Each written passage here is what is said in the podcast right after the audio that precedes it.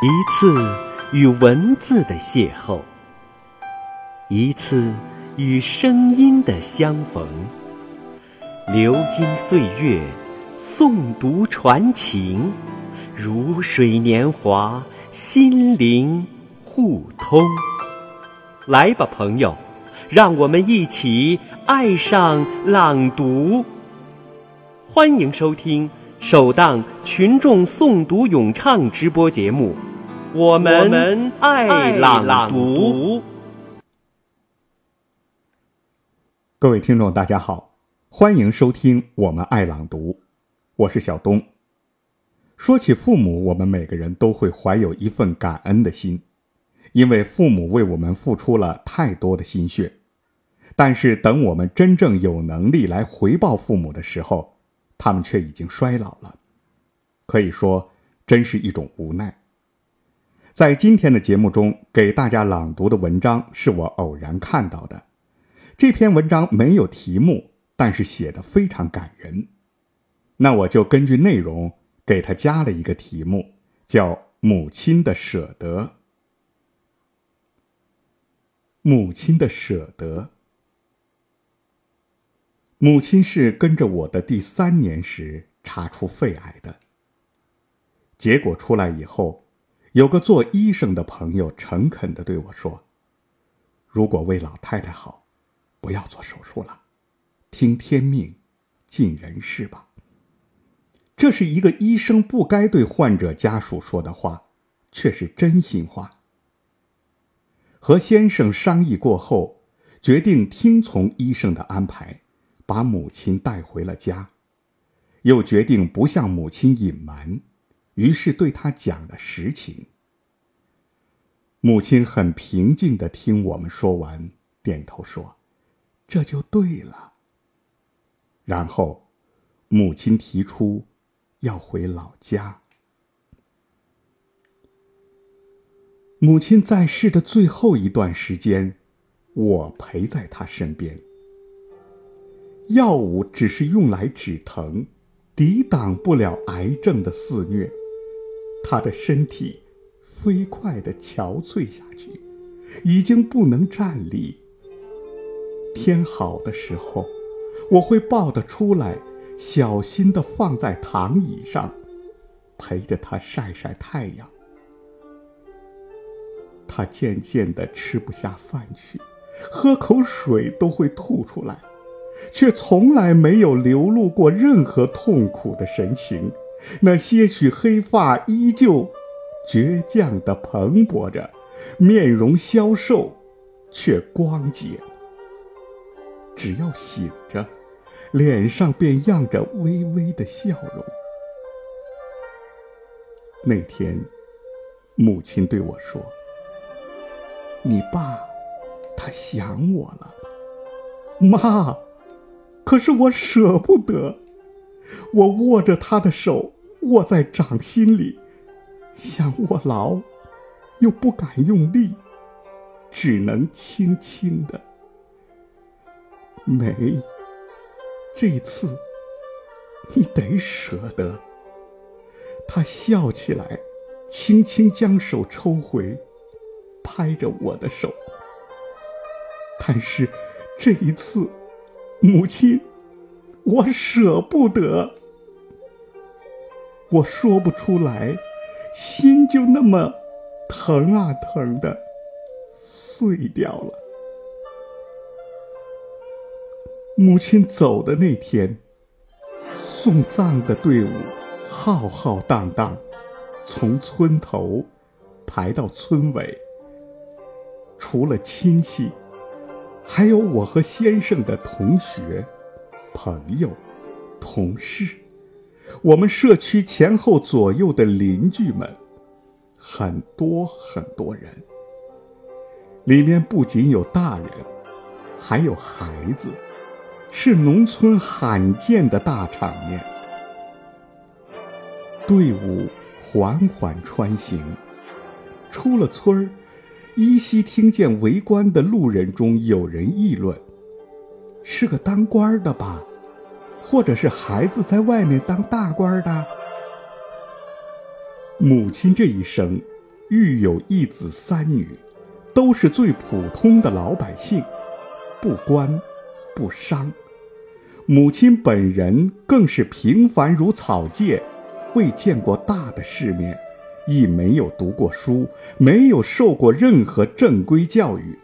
他只是有一颗舍得爱人的心，而他人生最后的盛大场面，便是用他一生的舍得之心，无意间为自己赢得的。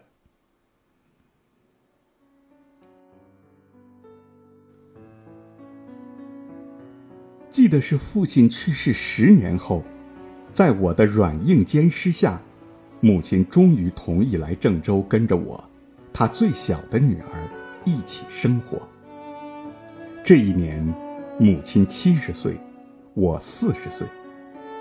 七十岁的母亲瘦瘦的，原本只有一米五的身高，被岁月又缩减了几厘米，看起来更加瘦小。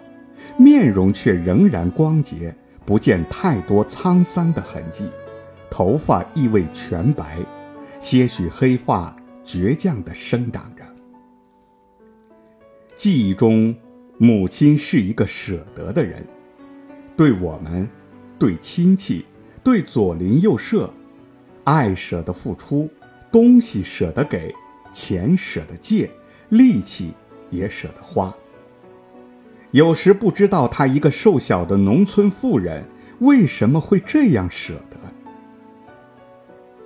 母亲住下来，每天清晨她早早的起来做饭，小米粥、小包子、鸡蛋饼，变着花样。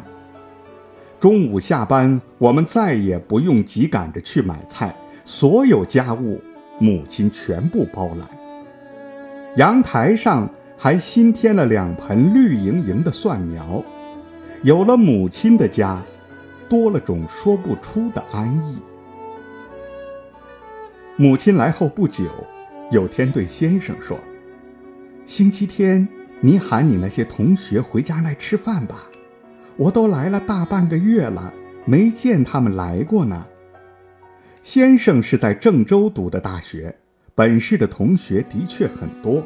关系也都不错，起初还会在各家之间串门儿，但现在大家都已经习惯了在饭店里聚会。城市生活就是这样繁华而淡漠，不是非常亲近的，一般不会在家里待客了。我便替先生解释：“妈，他们经常在外面聚呢。”母亲摇头：“外面哪有家里好？”外面饭菜贵不说，也不卫生。再说了，哪儿能不来家呢？来家才显得亲。然后母亲态度坚决地让先生在周末把同学们带回家来聚一聚。我们拗不过他，答应了。先生分别给同学中几个关系最亲近的老乡打了电话，邀请他们周末来我们家。